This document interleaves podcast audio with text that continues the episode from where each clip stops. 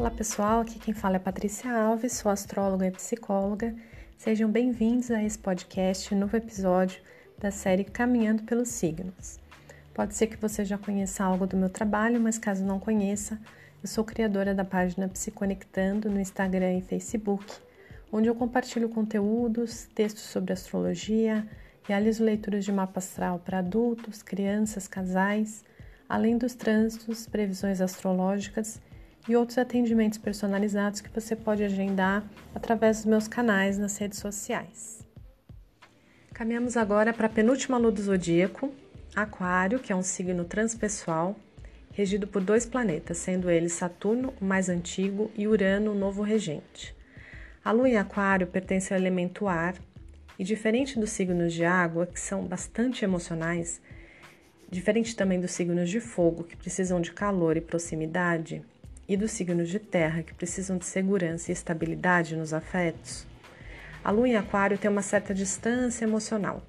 E dentro do grupo dos signos de ar, sendo os outros signos de ar, Gêmeos e Libra, a lua no aguadeiro é a que sente mais necessidade disso, dessa certa distância emocional. Isso significa que, em termos gerais, é uma lua que se conecta de outras formas.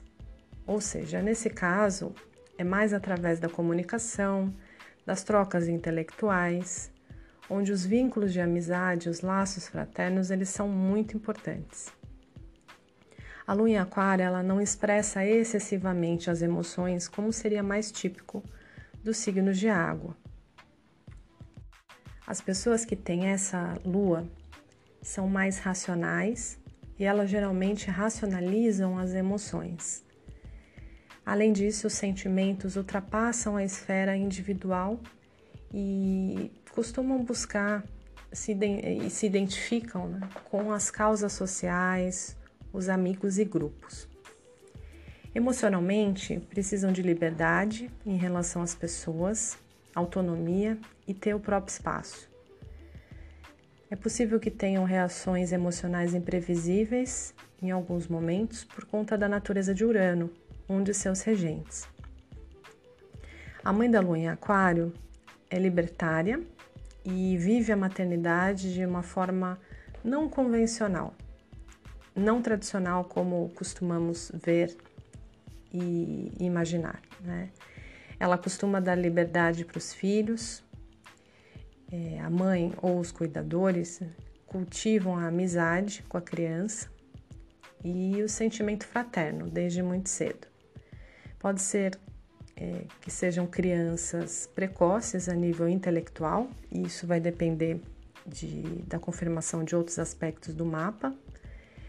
E desde cedo é importante incentivar a sua criatividade e a originalidade.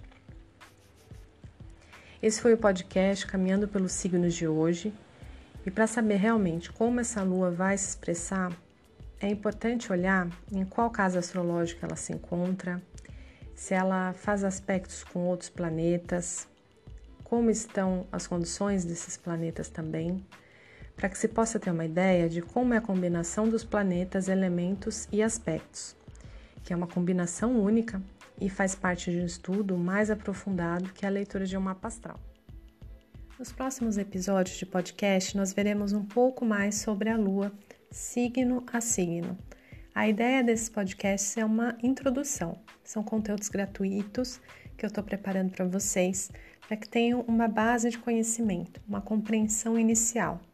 Porém, já é um pouco mais profunda, para que vocês tenham acesso a esse conhecimento milenar e tão valioso da astrologia.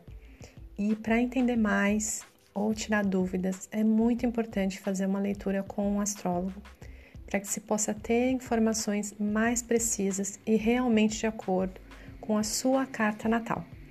Espero contribuir positivamente com vocês que possam me acompanhar nos próximos episódios caminhando pelos signos. Até a próxima, pessoal!